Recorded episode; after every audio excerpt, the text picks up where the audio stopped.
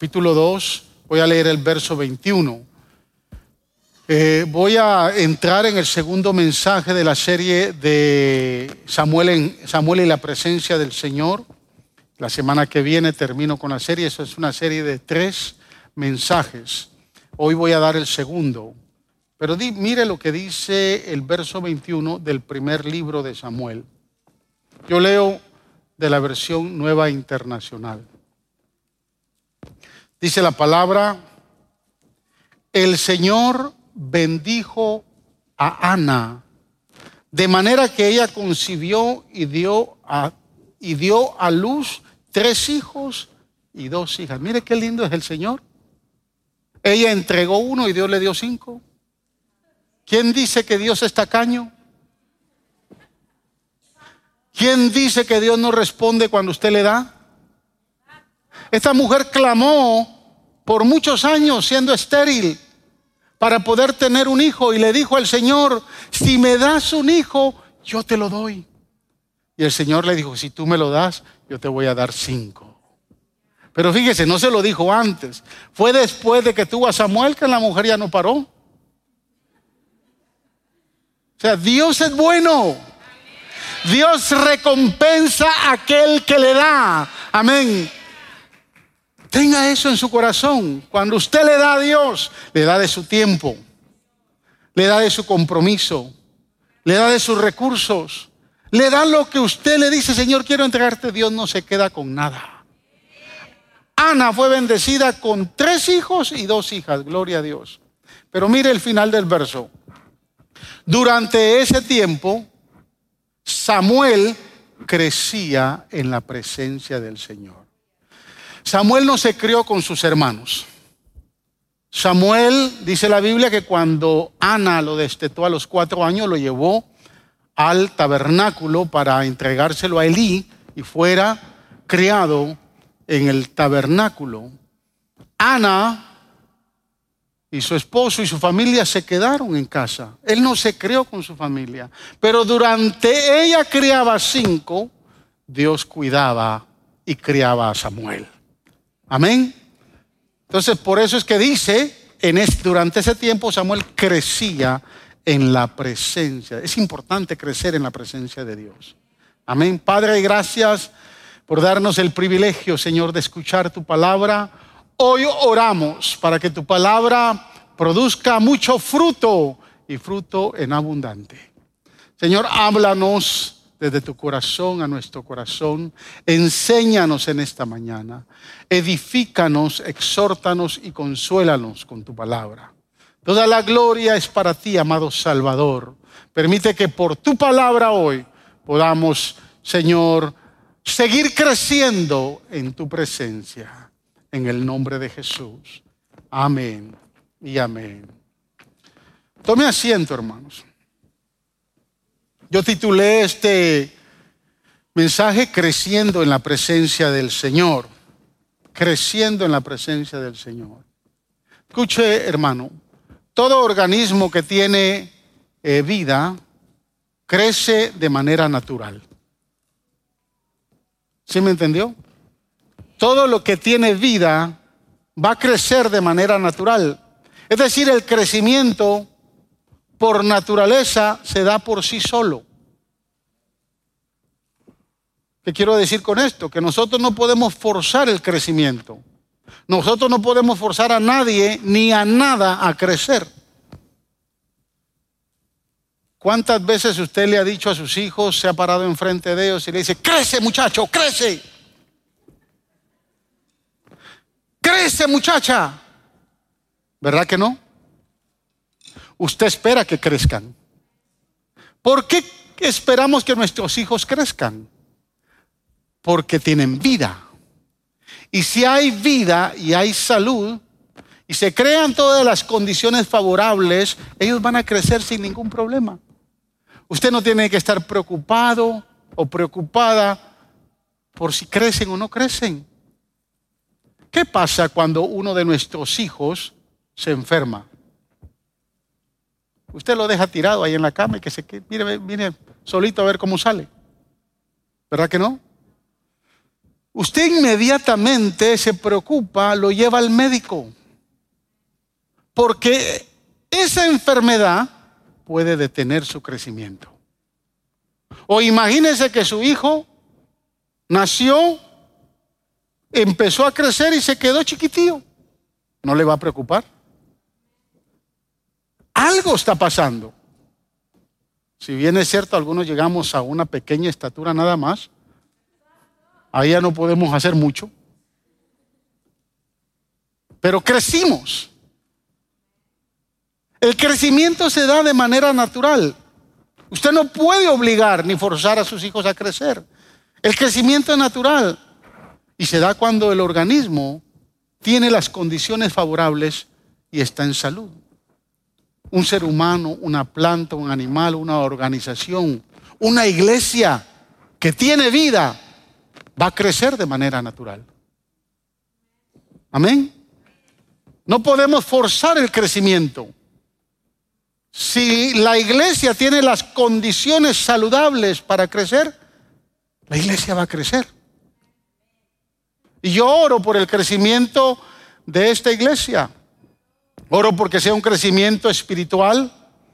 Oro por el crecimiento numérico y oro por el crecimiento espiritual. Ahora, van ligados, están integrados los tres. No se puede dar un crecimiento numérico si no hay un crecimiento espiritual. Y no se puede dar un crecimiento económico si no hay un crecimiento numérico. ¿Sí me, me, explico?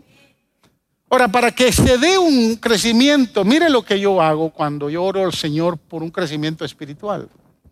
Yo oro que el Señor lo despierte a usted a las 4 de la mañana todos los días a orar. Esa es mi oración. Que produzca en usted un hambre y una sed de la presencia del Señor. Que en su corazón, en su vida, se produzca un deseo ferviente de buscar la presencia del Señor. Porque el crecimiento espiritual se da en dos áreas. En la búsqueda de la presencia del Señor, y escuche, y en la unidad del Espíritu. Por eso es que Pablo le dice a la iglesia de Éfeso, esfuércense para mantener la unidad del Espíritu en el vínculo de la paz. Fíjese que la unidad no es nuestra, es del Espíritu. Lo dice el verso bien claro. Esfuércense en mantener la unidad del Espíritu. La unidad es del Espíritu, no es nuestra. Nosotros, esa unidad que le pertenece al Espíritu Santo, necesitamos esforzarnos para mantenerla. Eso quiere decir que en mi corazón, en mi vida, tiene que haber un sentir de respeto, amor, condescendencia con todos, un espíritu de servicio con todos para esforzarme y mantener la unidad del espíritu. Amén. Y quiero decirle que una perfecta unidad del espíritu va a traer crecimiento y crecimiento numérico. Jesús allá orando en el capítulo 17 de Juan, y no quiero que me malinterprete porque muchos hablan de avivamiento en el espíritu, pero cuando hablamos del avivamiento y crecimiento numérico en el espíritu, espíritu estamos hablando, mis amados hermanos, en que la salvación llegue a multitudes. ¿Sí?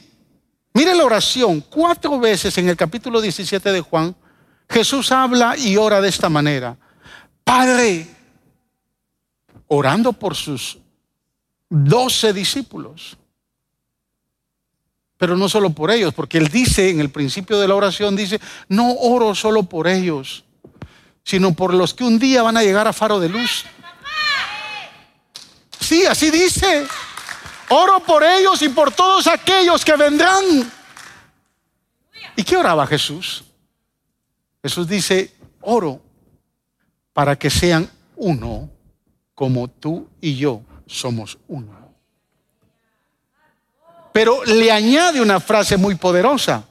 Dice, para que el mundo conozca que tú me has enviado. O sea que para que el mundo conozca que Jesús es el Señor, el Salvador, el Redentor, el que viene pronto, usted y yo debemos esforzarnos por mantener la unidad del Espíritu. ¿Cuántos dicen amén? Estar unidos no es fácil. Mire, si le cuesta estar unido con su mujer, ¿cómo no le va a costar estar unido aquí con alguien acá? Es difícil la unidad.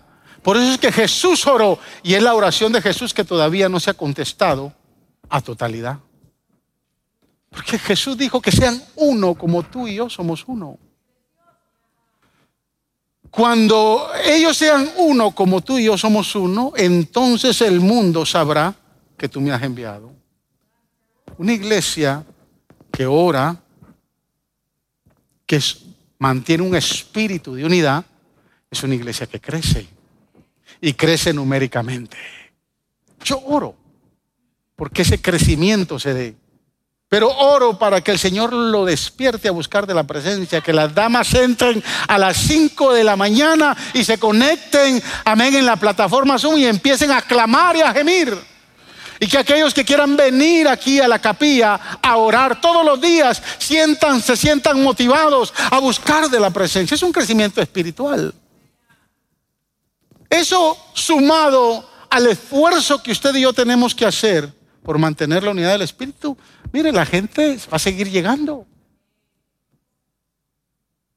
Entonces se da un crecimiento numérico. ¿Por qué? Porque hay vida, hay salud en la vida de la iglesia. No, necesitamos forzar mucho o buscar tanta estrategia. Lo que necesitamos es tener un crecimiento espiritual saludable para que se dé un crecimiento numérico y obviamente lo demás viene por añadidura.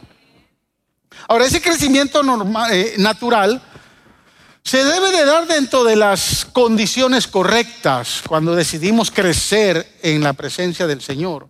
Por lo tanto, yo quiero compartir dos puntos hoy, solo dos puntos, para que salí temprano y usted disfrute de las pupusas que está haciendo evangelismo hoy. Amén. Mire, yo he escuchado en los 32 años de pastorado que llevo, he escuchado mucha gente decir esto. Es que yo en esa iglesia ya no crezco.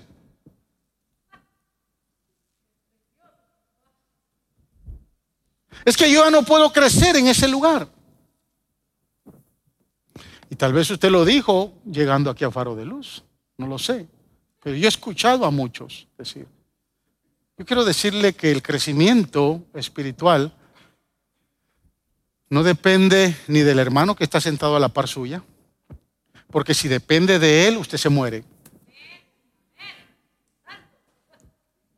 No depende de la iglesia. Depende del Señor y depende de usted. Por eso es que el primer eh, principio que quiero entregarles hoy es que todo crecimiento tiene sus grandes desafíos. El crecimiento no se da, se da por naturaleza solo, pero tiene sus grandes desafíos. Si usted decide crecer en el Señor, no crea que no va a tener sus grandes desafíos. Usted necesita confrontar grandes desafíos. Yo quiero que lea conmigo los versos 23 al 25 del primer libro de Samuel.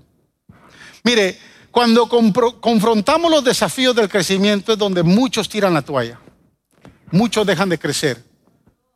Ya sea porque no entendieron los desafíos y se desaniman o simplemente lo ven tan complicado y no les interesa.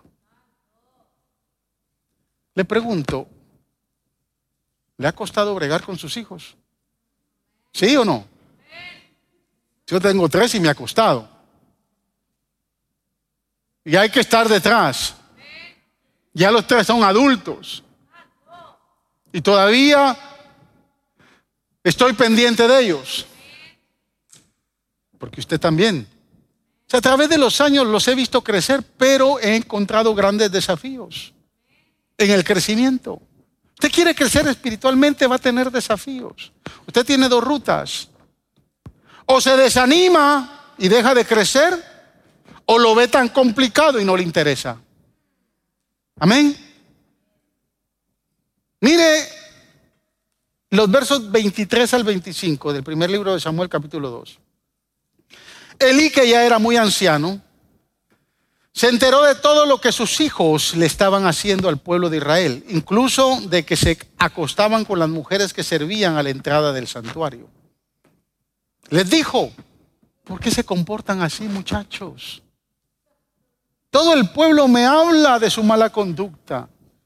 No, hijos míos. Miren la alcahuatería del, del viejo este. No, hijitos míos. No es nada bueno lo que se comenta en el pueblo del Señor. Ahorita le voy a decir por qué era un alcahuete. Samuel confrontó desafíos en su crecimiento. Escúcheme, se crió en un ambiente tóxico, pecaminoso y de mal testimonio. Yo ahorita le dije que él no se crió con sus cinco hermanos y su madre. Él se crió con Elí en el tabernáculo. Y Ovni y Fines, que eran los hijos de Elí, sacerdotes de Israel, eran tipos malos. Se robaban las ofrendas de la gente. Eran inmorales. Adulteraban con las que servían en la entrada del templo. Estos tipos eran sinvergüenzas. Y Samuel se cría a la par de estos sinvergüenzas. No se dice mucho de la familia de Samuel. Tal vez fueron mucho mejores que Ovni y Fines. Pero Samuel no se crió en ese ambiente. Se crió en un ambiente tóxico, un ambiente malo. Se crió a la par de dos figuritas que eran mañosos, maleados.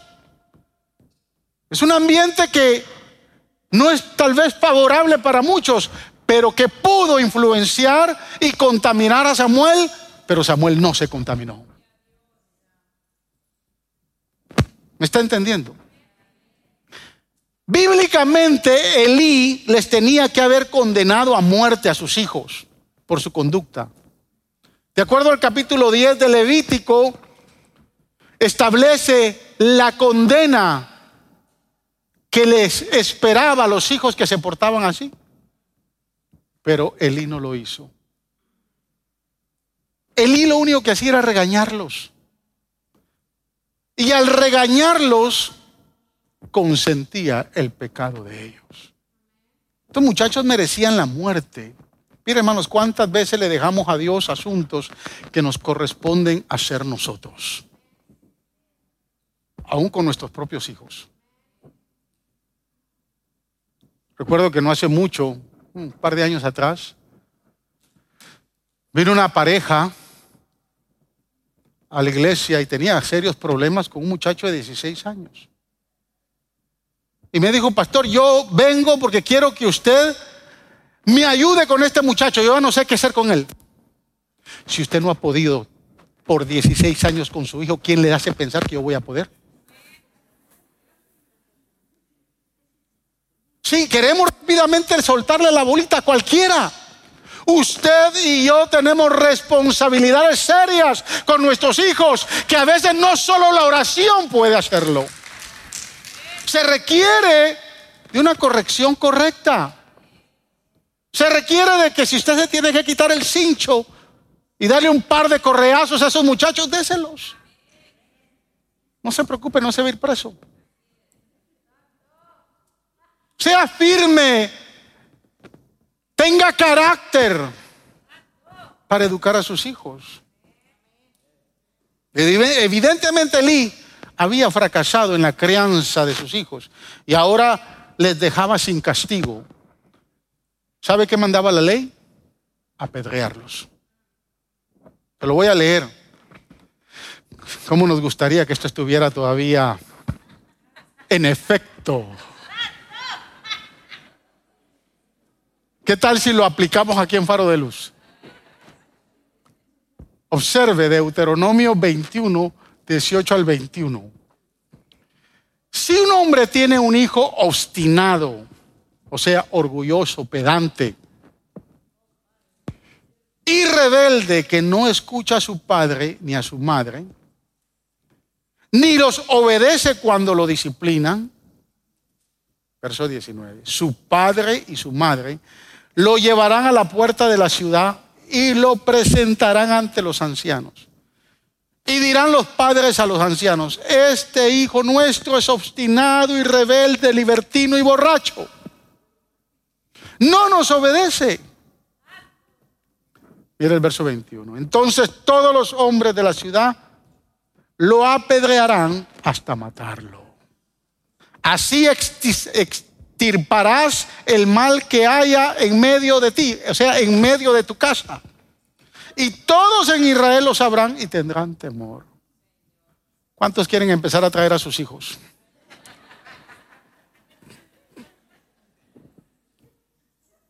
Está linda esta, esta ley, ¿no?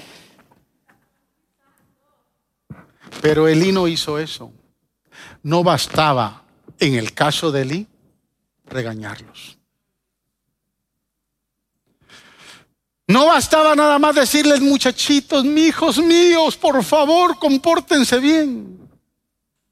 Era de traerlos a la puerta del tabernáculo, llamar a los ancianos y decirles lo que estaba pasando.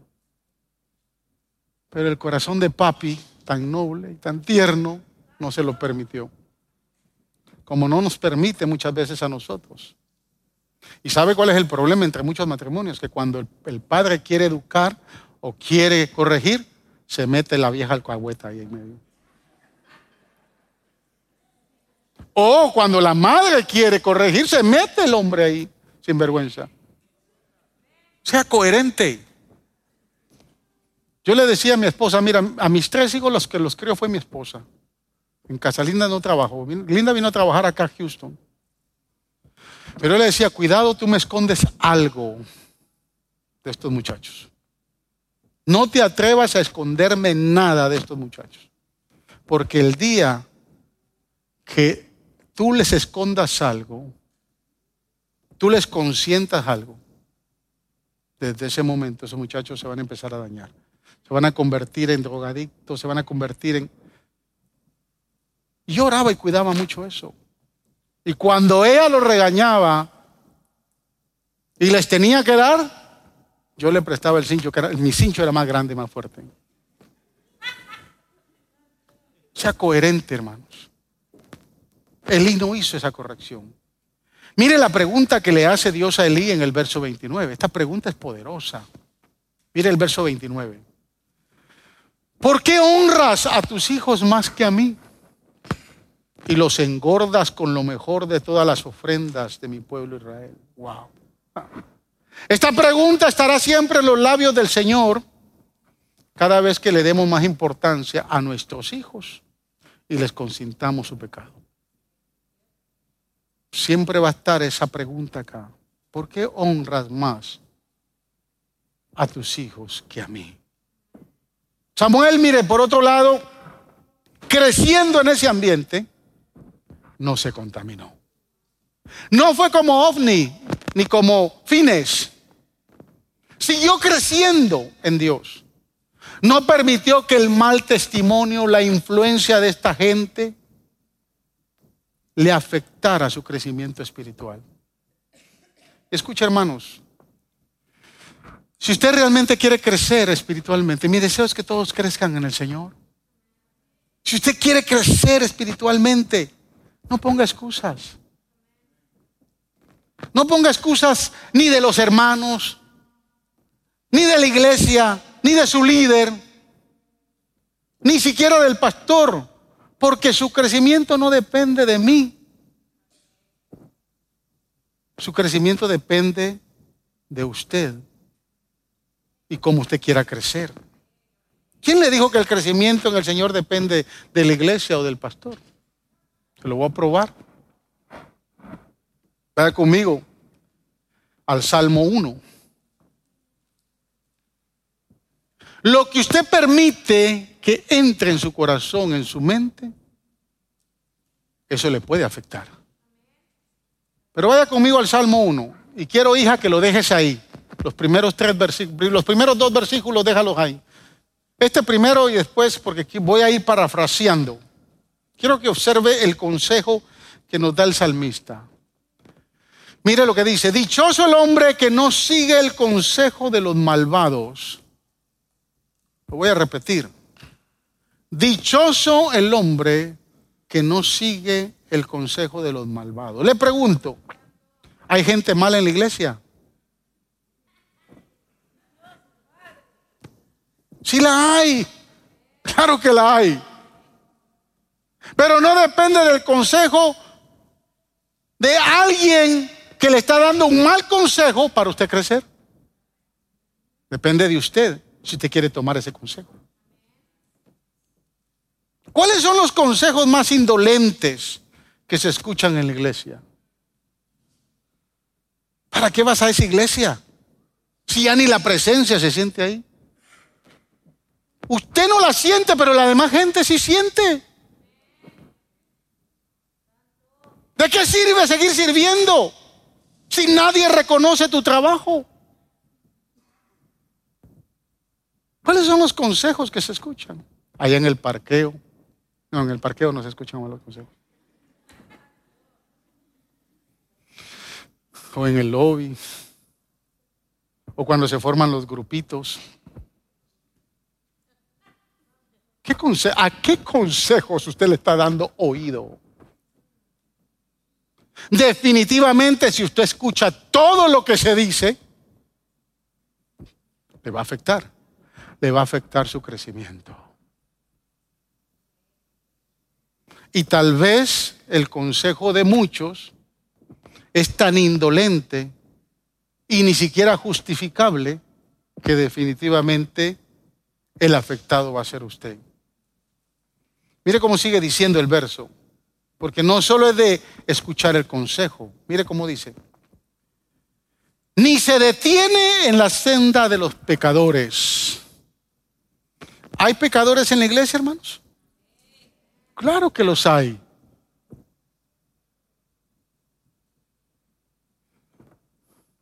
Pero depende de usted si se sienta a contemplar el camino del pecador. La versión Reina Valera dice, y no se sienta en silla de escarnecedores. ¿Sabes cómo se interpretaban, cómo los padres de la iglesia de décadas pasadas interpretaban ese salmo? O sea, no vayas al cine porque es una, una silla de escarnecedores. No se trata de eso. Se trata del, del momento en que usted se sienta, o sea, empieza a meditar en la senda del que se está conduciendo mal. Y de repente usted vio a alguien que no tiene una buena conducta en la iglesia. Me estoy refiriendo a la vida de la iglesia. Porque ese es el, eh, aquí es el lugar donde más la gente se queja y tiene excusa para no crecer espiritualmente. Y de repente usted ve a alguien con una mala conducta. Y usted dice, para ser así, mejor ni voy. O sea, la iglesia, no digamos allá afuera, hay gente con mala conducta. Siempre lo va a ver. La cizaña tiene que crecer con el trigo.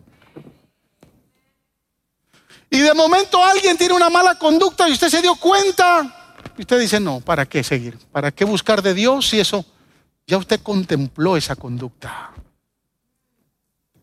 y detuvo su crecimiento. Pero mire esto más interesante. Dice el final, ni cultiva la amistad de los blasfemos. ¿Hay blasfemos en la iglesia, hermanos? Claro que los hay. Mire, hay varios cristianos que en la iglesia hablan bien bonito, pero nomás suben al carro, llegan a la casa, están allá afuera, son verracidades que se escuchan, maldiciones y blasfemias que se escuchan de la boca de ellos. Empiezan a maldecir a todo mundo y a hablar mal. Yo sé que usted no lo hace, pero hay algunos que no vinieron hoy.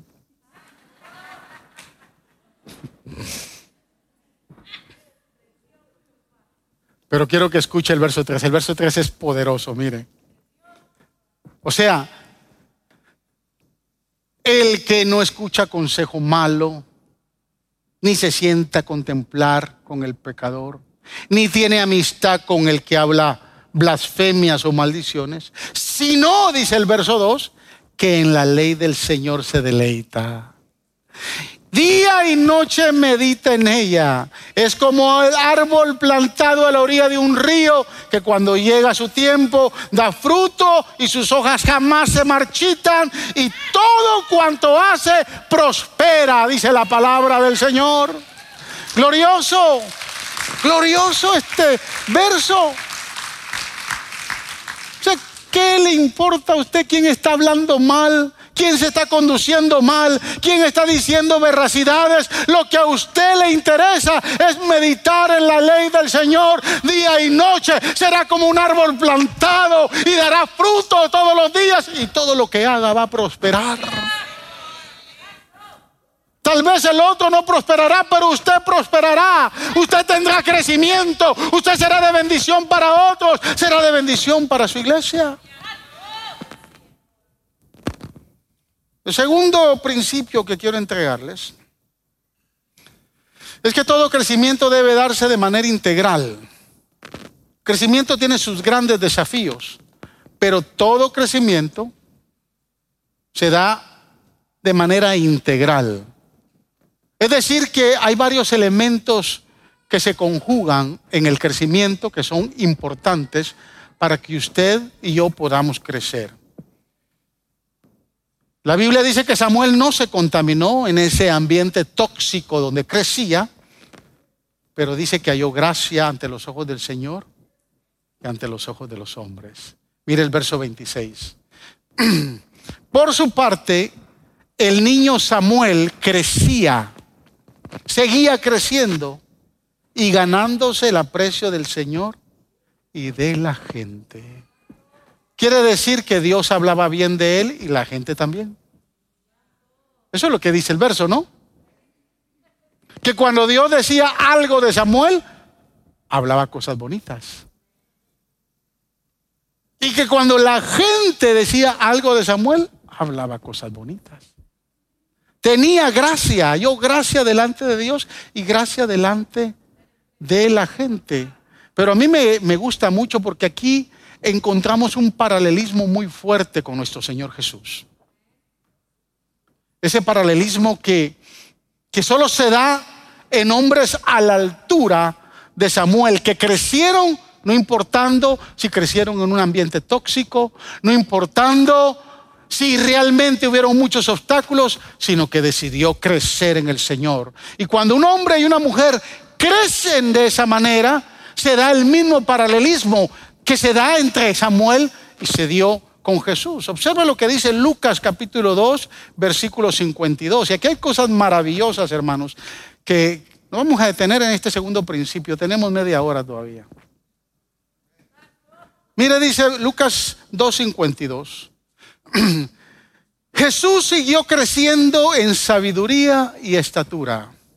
Cada vez, cada vez más gozaba del favor de Dios y de toda la gente. Mire si no se habla igual de Jesús como se habló de Samuel. Tenía gracia delante de Dios y gracia delante de toda la gente. Es decir, el crecimiento se da a nivel de lo que diga Dios y de lo que diga la gente. Ahora, la pregunta es, ¿qué significa crecer, hermanos, en sabiduría y estatura? Y gozar del favor de Dios y de toda la gente. Yo quiero que leamos el contexto del verso 52 del capítulo 2, porque el contexto nos ofrece cosas lindas. Empieza en el verso 41. Observe. Mire lo que pasa. Yo quiero que le ponga atención a esta historia, porque esta es la segunda vez que Jesús llega a Jerusalén. Los padres de Jesús subían todos los años a Jerusalén para la fiesta de la Pascua. Cuando cumplió 12 años, voy a hacer un paréntesis, dice específicamente que cumplió 12 años, y cuando cumplió 12 años es porque a Jesús lo llevaban a Jerusalén a, celebrar el Bismá. O sea, ya él pasaba a una edad adulta. Es la celebración que se le da a todos los jovencitos que ya son reconocidos como hombres. Y hay, hay una ceremonia especial. Por eso es que llevaron a Jesús a Jerusalén. Cuando Jesús cumplió 12 años, fueron allá según la costumbre. Terminada la fiesta, emprendieron el viaje de regreso. Pero el niño Jesús se había quedado en Jerusalén sin que sus padres se dieran cuenta. ¿Alguna vez ha perdido uno de sus hijos? ¿No? ¿Sí? Mire, una vez allá en Nueva York, como pastor, a mí me tocó hacer de todo. O sea, yo recogía a los hermanos en la van. Teníamos una van y yo recogía a los hermanos. Cuando la iglesia empezó a crecer, compramos otra van. Entonces, Linda recogía eh, con una van a un grupo de hermanos y yo recogía la otra, ¿no? Aparte de los hermanos que llegaban en carro. Pero allá, allá se malacostumbra la gente. Allá la gente es muy mañosa. Hay que recogerlos. Sí, le digo la verdad. Entonces terminaba el servicio, Linda tomaba la van de ella, yo tomaba mi van. Digo, eran de la iglesia, pero nosotros dos las guiábamos. Y los tres muchachos nos los distribuíamos. Yo no le escuché a ella que me dijo, Joshua se queda contigo. Yo asumí que esa noche los tres se fueron con ella. Entonces yo fui a, dejar, a, distribuir o a, dejar a todos los hermanos que me tocaba y ella también. La ruta más grande era la mía, entonces ella llegaba más temprano. Nosotros vivíamos, la casa que habíamos comprado no tenía garage. Entonces vivíamos cerca de la Old Navy Yard de, la Navy. Y ahí sí había espacio para parquear y nosotros pues obviamente parqueábamos las vans ahí, pero había que caminar. Entonces yo parqué la van, me entré a la casa y a la tarde eran como las 11 de la noche, me bañé, me fui a acostar y me quedé dormido. Al rato, a las horas, Linda me dice, me codea, me despierta. Es malo que lo despierten o no, no está bien dormido, ¿no? Y me dice, eh, ¿acostaste a Yahshua? ¿Cómo que acostaste a Yahshua? Si Yahshua se vino contigo. No, me dijo, Yahshua se quedó contigo, yo te dije. ¿Y dónde se quedó ese muchacho?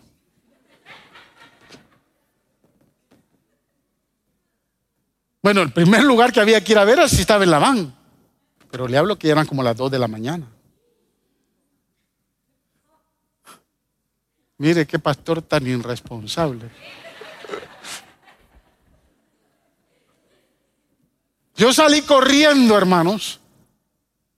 Y cuando entro a la van, hasta en el asiento de atrás, bien dormidito estaba.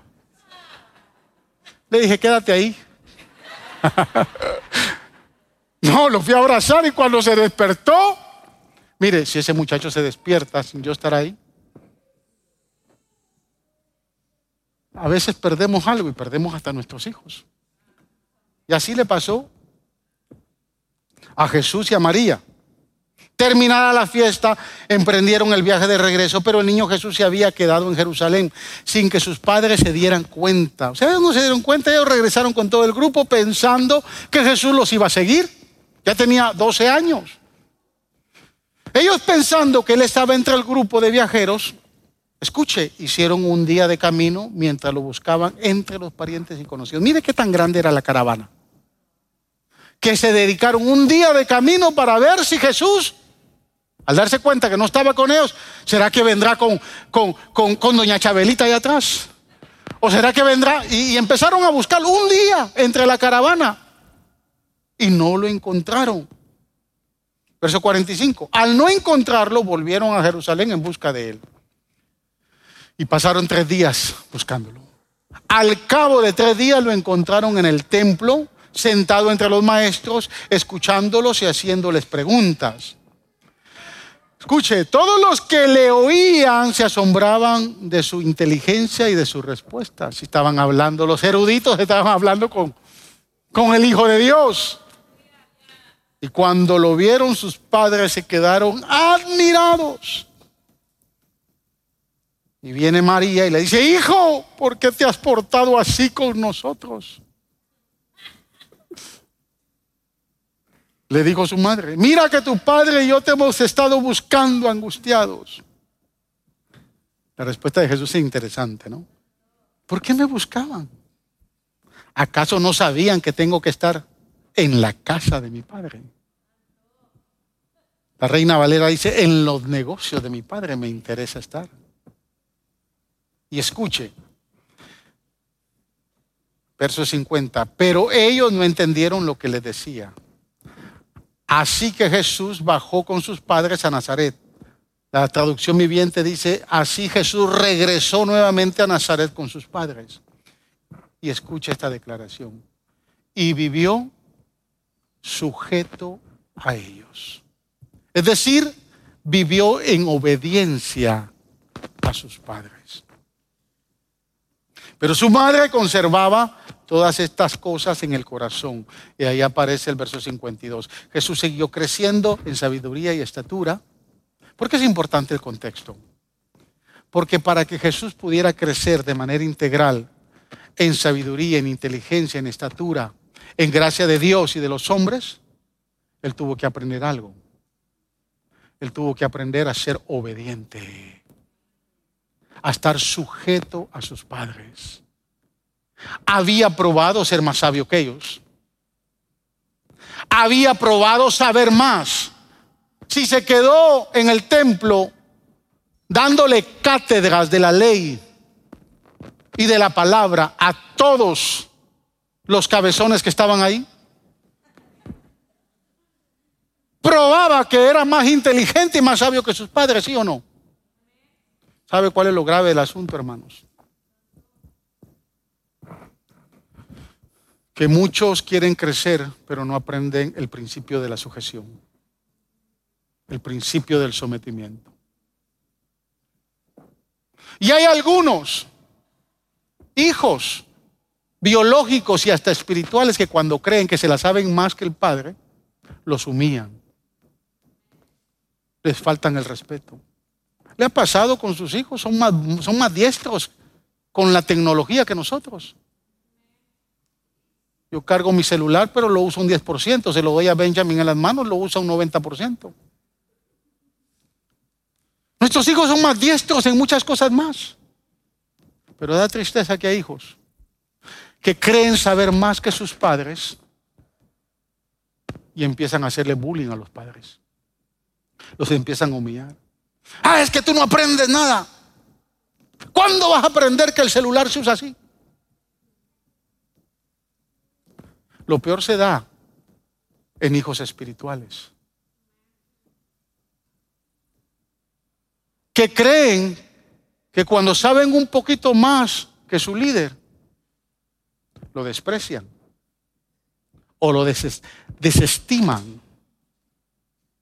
El principio del sometimiento y de la obediencia es esencial para el crecimiento.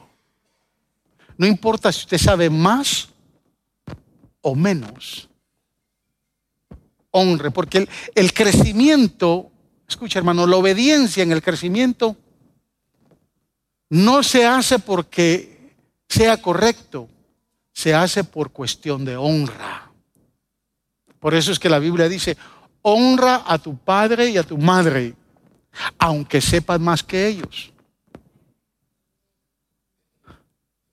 Aunque lo superes en conocimiento académico, aunque lo superes en sabiduría, son sus viejos, respételos y honrelos.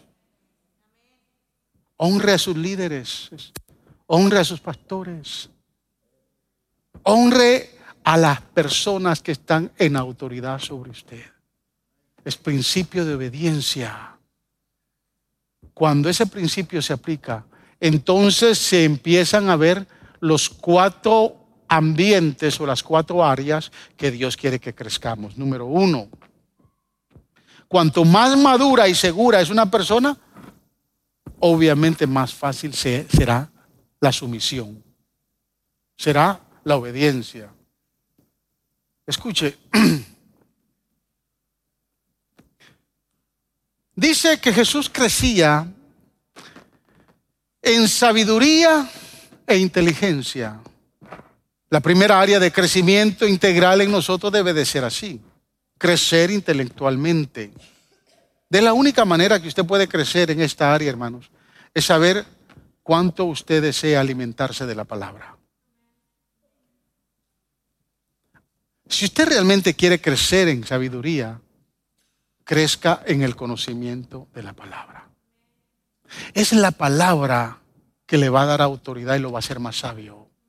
Por eso es que el principio de la sabiduría dice que es el temor a Jehová. Porque cuando hay temor y usted quiere crecer en sabiduría, usted va a buscar en la palabra. No hay otra forma. Es la palabra lo que le va a hacer sabio en todas las áreas de su vida. Y voy a repetir el verso, el verso 3, 2 y 3 del Salmo 1, pero lo voy a repetir de la Reina Valera contemporánea. Dice, por el contrario, el que no escucha, sea, el consejo de malos, ni contempla el camino de pecadores, ni hace amistad con los que andan hablando maldiciones y blasfemias. Dice, por el contrario, se deleita en el Señor día y noche medita en ella, se deleita en la ley del Señor y día y noche medita en ella. Ese hombre es como un árbol plantado junto a los arroyos. Llegando el momento, da su fruto y sus hojas no se marchitan. En todo lo que hace, prospera. ¿Quiere ser sabio? Busque la palabra. Medite en ella día y noche. No va a alcanzar sabiduría. Mire, la sabiduría no es conocimiento. La sabiduría es la capacidad de poder aplicar el conocimiento que tenemos. De lo contrario, seríamos neófitos. Y la única, el único libro que le va a dar sabiduría para todas las áreas de su vida va a ser la palabra. Es el único libro. Pero usted tiene que meditar en ella. Usted tiene que buscarla. Usted tiene que llenarse de ella. A mí algunos hermanos me han dicho, pastor, usted es bien sabio en muchas cosas que dice. Claro, porque lo que me ha dado sabiduría es esta palabra. No es estar metido en Facebook que le va a ser sabio. Estar metido en las redes o estar viendo tanta televisión, eso no es lo que le va a dar, lo va a hacer sabio. Es la palabra que lo va a llenar de riqueza, de conocimiento y le va a dar la estrategia para aplicar ese conocimiento en el momento que usted necesita. Dos, dice que es Jesús crecía en estatura. El crecimiento debe de ser físico.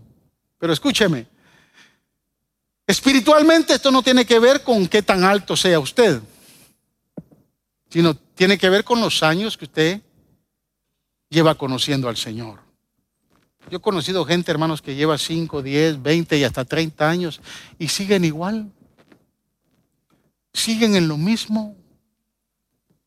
No hay forma que crezcan siempre con las mismas malas mañas, siempre con la mirada igual, sin ninguna motivación. Algo pasó ahí. Porque usted no puede llevar 30 años en el Señor. Es más, no puede llevar ni 5 años y no ser diferente. Usted no puede ser igual después de cinco años de haber conocido al Señor. Debe de producirse cambio en su vida. Deben de haber otras cosas. Ahora, si le motivaron cosas que no son del Señor, de momento, si algo pasó en la carretera, usted se estoqueó ahí. Usted se estancó y no creció. ¿Dónde se detuvo su crecimiento, hermanos? ¿Qué mal consejo escuchó? ¿A qué pecador se detuvo a contemplar? ¿Qué blasfemias o maldiciones le ha prestado oído? ¿Dónde se detuvo su crecimiento, mi amado hermano? El crecimiento debe ser un crecimiento espiritual. Dice que la, la, Biblia, tanto Jesús como Samuel crecían en gracia para con Dios y en gracia para con los hombres. La medida de la gracia de Dios en su vida va a depender de lo que usted quiera recibir de Dios. Porque gracia es favor. Yo le pregunto, cuando dice crecía en gracia delante de Dios y delante de los hombres. O sea, era aceptado por Dios. Y cuando nosotros crecemos en gracia delante de Dios, en gracia del Espíritu, espiritualmente hablando, esa gracia es favor. Eso quiere decir que Dios nos empieza a regalar cosas. Nos da dones, nos da eh, frutos. Es importante. Mire, yo aquí he visto gente crecer y crecen rápido. Y le pido a Dios que en la carretera no se tropiecen y no caigan. Gente aquí que yo veo, escucho predicando y wow. Ya no quisiera yo predicar, escucharlos predicar todo el tiempo. Porque han crecido tanto en la prédica que me sorprenden y me bendicen. Hay otros que los veo sirviendo, pero ya no con la actitud que tenían antes. Ahora sirven con más esmero, con más entrega, con más compromiso. Como que al principio, hay pastor, venir tres días, tres, los tres servicios el domingo. Pero ya después de dos o tres años, pastor, venir los tres servicios el domingo es una bendición. ¿Cuál es la actitud de su crecimiento? ¿Qué dones el Señor le ha dado por gracia? ¿Qué dones se están manifestando en su vida? El fruto del Espíritu, amados hermanos, es producto de nuestra intimidad con Dios. Hay gente que yo antes los miraba que eran agresivos. no se les podía decir nada porque echaban fuego por los ojos. Y ahora uno les dice algo y lo abrazan y le dan. Creciendo en el espíritu. Crecen en amor, crecen en bondad, crecen en paciencia. Mire, los que trabajan conmigo me conocen. Y yo los pruebo, hermanos. Los pruebo en paciencia. Y los dejo estar ahí. Si se desaniman y tiran la toalla, dije, no, este no era para esto. No hace mucho una joven me dijo a mí, fue con nosotros al, al, al, eh, a la actividad misionera que tuvimos el año pasado para conocer el terreno donde se va a hacer el, el orfanato. Y regresó bien motivada y me dijo, pastor, yo voy a hacer lo que Dios quiere para mí. Yo quiero ser parte de ese orfanatorio y me quiero ir para Guatemala. Le dije, aguántate, aguántate. Vamos a orar tres meses. Tres meses, pastor. Sí, vamos a orar tres meses. Y a los tres meses volvemos a hablar. A los tres meses vino y me dijo, pastor, usted me dijo que a los tres meses, así que aquí estoy. Entonces le dije, bueno, vamos a orar otros tres meses.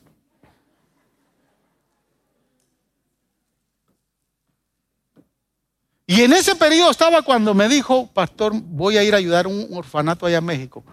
Yo dije, ah, aquí estas cosas están caminando bien. Y hoy la mamá se fue a México a buscarla. Ya han pasado cinco meses. Yo ya empiezo a creer que esta muchacha Dios la quiere usar en esa área. Y ahorita la voy a mandar a orar seis meses más. Ciencia. Hay gente que quiere crecer y, todo lo quiere ahí de momento. Paciencia. Un día le va a llegar su día, hermano. El día del sacrificio. Pero el día va a llegar. ¿Qué frutos del Espíritu se están manifestando? Eso es crecer en el Espíritu. Cuando el Espíritu empieza a generar en su corazón, en su vida, pasión por algo. Usted tiene que ver si, si, el amor está ahí, está el compromiso. Y si está el compromiso, está la paciencia, está la bondad. O sea, hay gente que siguen siendo los mismos gruñones que hace 20 años atrás. derrama su gracia sobre aquellos que le buscan, que creen que el Espíritu Santo tiene el poder para transformar su carácter, transformar sus vidas. Cuántos dones, cuántos talentos el Espíritu Santo ha derramado sobre su vida, hermanos. Y por último, debe de ser un crecimiento relacional. O sea, Jesús no solo crecía en gracia delante de Dios, crecía en gracia delante de los hombres. Esto tiene que ver con nuestro testimonio. ¿Qué es lo que dice la gente de nosotros? Mire, tanto Jesús como Samuel, la gente hablaba bien de ellos, los admiraba por la conducta correcta que tenían. Su integridad, su rectitud, su bondad, su servicio hicieron que muchos le siguieran. Hicieron que muchos anduvieran detrás de ellos, que los admiraran. Estamos despertando en la gente, hermanos. Estamos despertando admiración o desprecio. Estamos despertando respeto o desconfianza cuando estamos, queremos crecer en gracia delante de los hombres. O sea, esa gracia es importante. Ayer en la tarde miramos una película con mi esposa que nos gusta ver, es una película larga, pero es de la producción, es, es una producción de Mel Gibson. Mel Gibson fue uno de los mejores productores. Y digo, ¿por qué? ¿Por qué digo que uno de los mejores productores? Porque me decía mi esposa, ahora Nadie quiere trabajar con Mel Gibson en Hollywood. Nadie quiere trabajar en películas que él está, que él quiere producir. Nadie quiere. ¿Por qué será? El hombre puede ser millonario. Puede tener todos los recursos para hacer y producir más películas, pero nadie quiere, nadie quiere trabajar con él. Perdió la gracia y el favor de la gente. Usted quiere crecer, es importante que la gente hable bien de usted. Eso quiere decir que usted tiene que tratar bien a la gente. Eso quiere decir que sus relaciones con los demás son importantes. ¿Cómo me estoy relacionando con los demás? ¿Será que la gente me busca o ya no quiere acercarse a mí? ¿Cómo me estoy relacionando con los demás? ¿Qué me limita a mí, hermanos? Mire, hay gente que es buena para hacer cosas. Muy buena para hacer cosas. Pero su manera de ser no le alcanza. Y por eso mucha gente no quiere juntarse con ellos. Crecer espiritualmente es crecer a favor, tener el favor de la gente, llevarse bien con los demás. Hay líderes que les gusta andar peleando con los...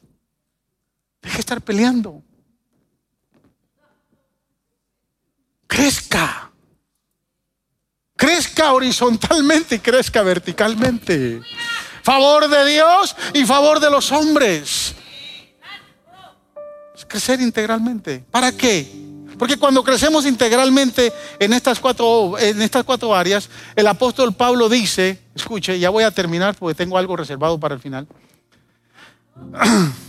El apóstol Pablo nos dice en Efesios 4:13 que cuando crecemos integralmente, Dice allá en Efesios 4, del 13 al 16, de este modo, de este modo, llegaremos a la unidad de la fe y del conocimiento del Hijo de Dios, a una humanidad perfecta que se conforme, que, que se, que conforme a la plena estatura de Cristo. Así que ya no seremos niños zarandeados por las olas y llevados de aquí por allá por todo viento de enseñanza y por la astucia y los artificios de quienes emplean artimañas engañosas. Usted será fuerte. Te crece espiritualmente, ya no le va a hacer caso a nadie. Va a ser como un niño zarandeado por todos lados. Usted sabe lo que quiere, porque usted está creciendo en el Señor. Más bien, al vivir la verdad con amor, creceremos, dice, hasta ser en todo como aquel que es la cabeza es decir, Cristo. Esa es nuestra meta, crecer y llegar, amén, a ser como Él. Verso 16 dice, por su acción todo el cuerpo crece y se edifica en amor sostenido y ajustado por todos los ligamentos según la actividad propia de cada miembro. Ser como Él, llegar a ser, a tener la estatura de Cristo. Esa debe de ser nuestra meta. Que nadie lo bloquee. Que nadie interrumpa su crecimiento. Que nadie venga a obstaculizar lo que Dios quiere hacer con usted. Que nadie venga a destruir la visión, el proyecto, las metas y los objetivos que Dios tenía para usted o tiene para usted.